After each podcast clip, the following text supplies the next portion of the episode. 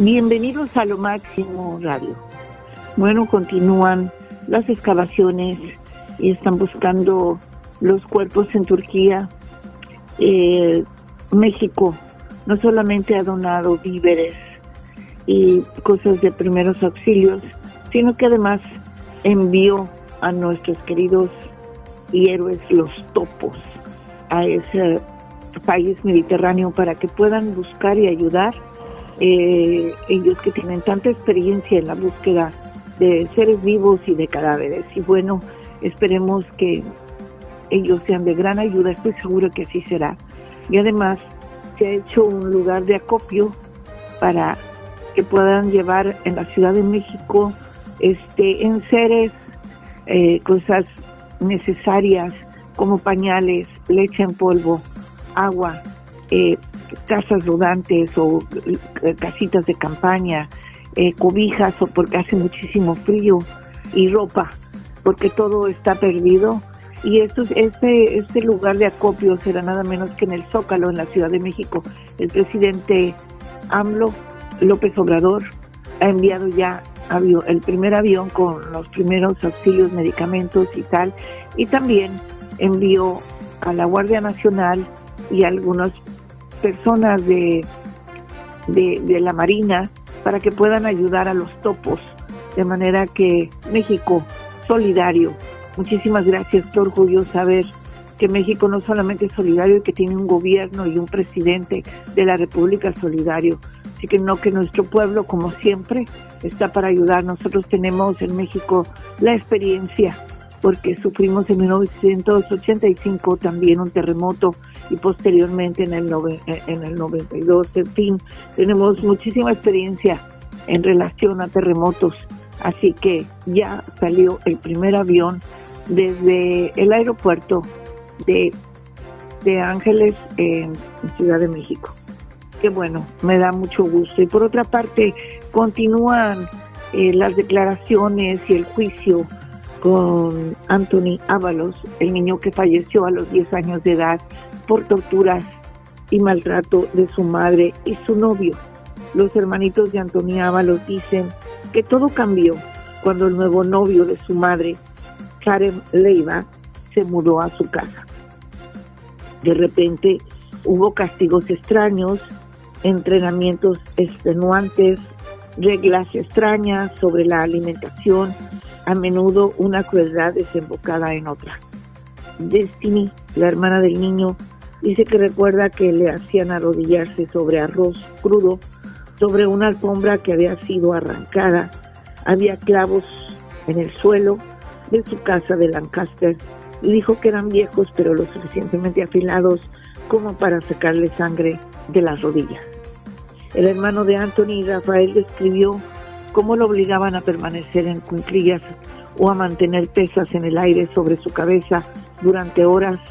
En un momento dado, dijo Rafael, se debilitó tanto que se cayó y se golpeó la cabeza contra una silla de metal, abriéndose una herida que necesitó grapas para cerrarse. A veces, según Destiny, los niños eran obligados a luchar entre sí en combates al estilo gladiador, en los que el ganador se libraba de los supuestos castigos sádicos de Leiva. Pero cuando se enfrentaba a su hermano mayor Anthony, dijo Destiny, el niño de 10 años, siempre le dejaba ganar para salvarlo de Leiva. Los dos niños que dicen haber sido torturados junto a Anthony subieron al Estado el miércoles en el juicio que, por asesinato de Leiva y su madre, Cheryl Barron, Leiva y Barrón están acusados de matar a Anthony durante años de tormento que terminaron con su muerte en el 2018 y de abusar tanto de Rafael como de Destiny. Si son declarados culpables de todos los cargos tras un juicio que se espera dure varias semanas más, se enfrentarán a cadena perpetua. Los niños identificados solo por sus nombres de pila hablaron lenta y deliberadamente sobre el tormento que supuestamente soportaron cada uno agarrando una pelota antiestrés y retorciendo sus pequeños cuerpos bajo el suave interrogatorio del fiscal adjunto Jonathan Hatami. Barrón se sentó con cara de piedra mientras Hatami guiaba a los niños a través de las preguntas. Preguntó a Rafael si Barrón era una buena madre. Dijo que no. Cuando se le preguntó si amaba a su madre, el niño dijo que solía hacerlo, pero mis sentimientos han cambiado. Empecé a darme cuenta de todas las cosas malas que me hizo, continuó el niño. Leiva ha admitido haber abusado de cada uno de los niños, pero sus abogados defensores han argumentado que no causó las lesiones mortales en la cabeza que provocaron la muerte del niño de 10 años. Se espera que la defensa de Barrón se centre en afirmar que Leiva también abusaba de ella y que no protegió a sus hijos por miedo a él. El caso también reveló fallos masivos en el sistema de cuidado infantil del condado de Los Ángeles, lo cual no es la primera vez que este departamento falla. Y funcionarios del Departamento de Servicios para la Infancia y la Familia tenían conocimiento de al menos 13 denuncias de abusos contra Anthony. Pero se permitió que el niño permaneciera en casa de Leiva y Barrón. Ningún empleado del DCFS ha sido sancionado en relación con el caso y según ha informado la agencia, se espera que varios empleados del DCFS testifiquen más adelante en el juicio. Sin otros testigos de casi todos los supuestos abusos, los fiscales recorrieron el miércoles a los niños para que ofrecieran relatos de primera mano de los días que condujeron a la muerte de Anthony. Los fiscales han dicho que Anthony tenía muerte cerebral y carecía de pulso cuando los paramédicos llegaron a la casa de la familia. Alegan que Barrón pidió ayuda mucho tiempo después de que el niño sufriera una grave lesión en la cabeza para dar tiempo a Leiva a huir. Antes de ser detenido, Leiva cedió la tutela de sus otros hijos a un familiar, según los fiscales. El miércoles, tanto Rafael como Destiny dijeron que Leiva cogió a Anthony por los tobillos y lo dejó caer de cabeza hasta 20 veces el día antes de que se contactara con la policía. Mamá le dijo a Karen que iba a llamar a la policía y cuando Karen oyó eso, cogió a sus propios hijos y se marchó en el coche de Barrón declaró Rafael. Cuando el abogado de Barrón le preguntó a quién culpaba de la muerte de Anthony, Rafael simplemente soltó el nombre de Karen. Ambos niños pintaron a Leiva como su principal torturador. Con la presencia de Leiva llegaron los agotadores entrenamientos, las peleas forzadas, las comidas de solo una crema de cacahuate y una tortilla fría, que tenían que comerse en tres minutos a los que hacían beber salsa picante Destiny dijo que cuando se castigaba a un niño, se obligaba a los demás a mirar. si rompían a llorar, decía, la rabia de Leiva solo parecía empeorar. Aunque ninguno de los dos escribió a Barrón como físicamente abusivo, ambos dijeron que su madre se quedaba de brazos cruzados mientras su novio les infligía horrores. Después de describir cómo Leiva golpeó repetidamente a Anthony en la cabeza el día antes de su muerte, Hatami preguntó a Destiny si el niño simplemente yacía en la alfombra sin poder moverse. Ella respondió que sí. ¿Y qué hizo mamá? preguntó Hatami. Nada, respondió Destiny. Absolutamente nada. Así que esperemos que de verdad se haga justicia en este caso, aunque sea ya demasiado tarde.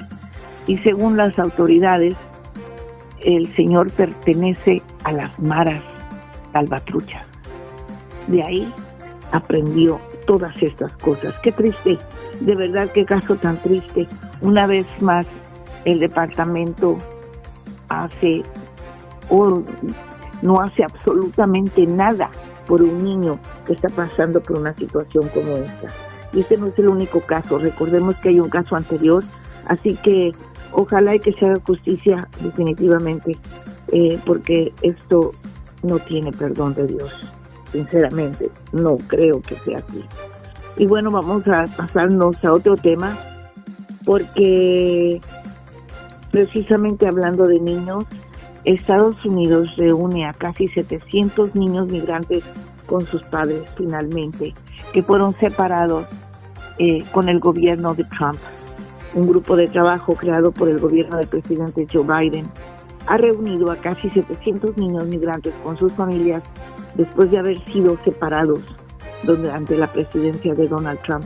informaron las autoridades el jueves. Eso también es una crueldad, definitivamente. En su primer día como presidente, Biden emitió una orden ejecutiva para reunir a las familias afectadas por la criticada práctica del gobierno de Trump de separar por la fuerza a padres e hijos en la frontera sur de Estados Unidos a fin de, de desalentar la inmigración ilegal. El jueves se cumplen dos años de la creación del grupo de trabajo y según cifras dadas a conocer por el Departamento de Seguridad Nacional, 3.881 niños fueron separados de sus familias entre el 2017 y el 2021. Alrededor del 74% de ellos ya se han reunido con sus familiares, de los cuales 2.176 fueron reunidos antes de la creación del grupo de trabajo y 689 posteriormente. Pero aún restan alrededor de 1.000 menores, de los cuales 148 se encuentran en el proceso de reunificación. La agencia se ha comprometido a seguir trabajando hasta que todas las familias separadas que se puedan localizar tengan la oportunidad de reunirse con sus hijos.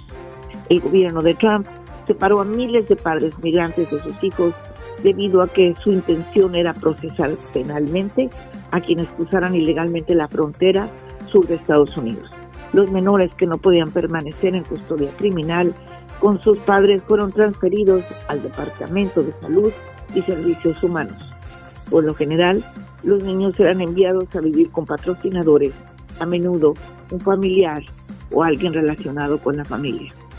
Cientos de familias han interpuesto demandas contra el gobierno federal. Las familias pueden registrarse para servicios de reunificación mediante un sitio web y recibir ayuda sobre los pasos a seguir, como solicitar un permiso condicional humanitario que las personas que les permita venir a Estados Unidos así como servicios de salud conductual para ayudarlos. Y durante una reunión realizada el jueves con reporteros, el secretario de Seguridad Nacional Alejandro Mayorkas habló de los esfuerzos por abordar las heridas cansados por la separación. El funcionario contó que conoció a una mujer que fue separada de su hija adolescente cuando ésta tenía 13 años y se reencontró con ella cuando la joven tenía 16. Pero Mallorca señaló que la mujer le contó que su hija aún no podía comprender cómo es que su madre permitió que la separara. No entendía la causa de la separación. Qué triste, qué triste que haya sucedido todo esto por un gobierno tan cruel como el de Trump. Bueno, hasta aquí llegamos el día de hoy. Los mantendremos informados con lo que está sucediendo en Turquía más adelante y por supuesto recuerde que mañana miércoles tenemos nuestro programa de política con el experto Nelson Enríquez, periodista internacional. Muchísimas gracias y continúe en sintonía escuchando la música de lo máximo.